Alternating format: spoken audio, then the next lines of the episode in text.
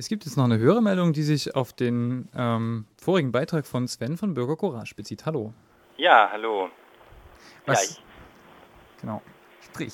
ja, ich habe mir das gerade angehört, den Kommentar von Sven von Bürger Courage, der ja, wenn ich das richtig verstanden habe, dafür, dafür plädiert, dass doch diejenigen, die sozusagen was dagegen haben, dass Nazis in der Stadt demonstrieren, das bitte schön gesittet machen sollen, damit nicht andere Bürger verschreckt werden.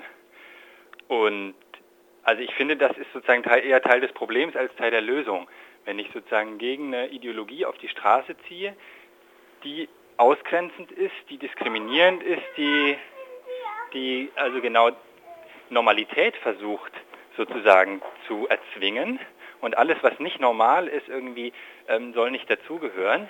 Also wenn ich sozusagen in so einem stark normalisierenden, in so eine stark normalisierende Debatte irgendwie da was dagegen sagen will, dann kann ich nicht ähm, als derjenige, der da ein Problem damit hat gegen diese Normalisierung, ähm, selber wieder mit so einer Normalisierung auftreten. Sonst werde ich Teil des Problems und nicht Teil der Lösung.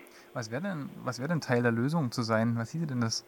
Ein Teil der Lösung wäre zu sein, zu sagen, ich brauche ein Bündnis, was eben äh, nicht normal ist. Ein Bündnis, was aus ganz, ganz vielen unterschiedlichen Teilen dieser Gesellschaft bestehen kann, die was dagegen haben, ähm, dass Geschichtsrevisionismus, Faschismus, Narzissmus ähm, sich derart öffentlich deutlich äußert, ohne stark zurück, lautstark zurückgewiesen zu werden und auch blockiert zu werden und die Möglichkeit genommen bekommt, den öffentlichen Raum zu erobern.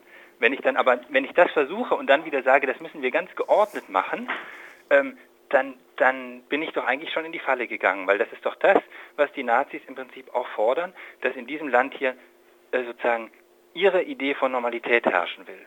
Und wenn ich das einfach durch eine andere Form von Normalität ersetze, nämlich durch irgendwie so eine hübsche bürgerliche Normalität, wo niemand laut schreien soll und bitte keine laute Musik gespielt werden soll zu feierlichen Reden, ähm, dann habe ich vielleicht nicht, nicht so eine, dann habe ich zwar nicht eine Nazi-Ideologie oder sowas, die irgendwie in der Form menschenverachtend ist, aber ich habe ich, ich hab genauso eine Normalisierungsdebatte, die ich eigentlich an anderer Stelle kritisiere.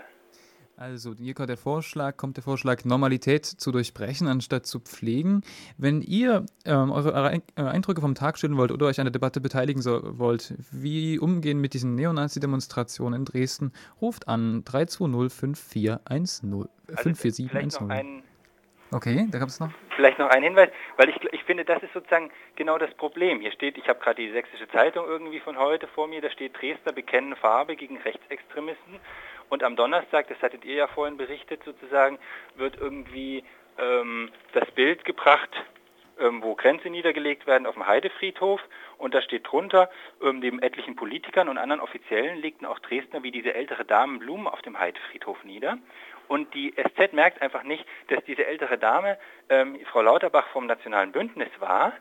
Ähm, dann ist sozusagen genau diese, äh, dieses Schwimmen in der Normalität, was hier stattfindet, ach, da haben Bürger halt ein bisschen Blumen hingelegt und so und das ist doch alles ganz hübsch so und da kann man doch auch mal gedenken. Das ist Teil des Problems. So, und da sehe ich jetzt sozusagen noch nicht deutlich, wo sich die Position von Sven von Bürgercourage jetzt irgendwie davon, von so einer SZ-Haltung ähm, unterscheidet, die sozusagen am einen Tag irgendwie ein bisschen für Versöhnung werben, um am anderen Tag zu sagen, dass Dresden ja ganz offen Farbe bekennt gegen Rechtsextremismus, obwohl dann am Ende nur 4000 auf der Straße sind. Okay. Okay, vielen Dank. Ja. Also dann, wenn ihr das Colorado hört und was beitragen wollt, ruft an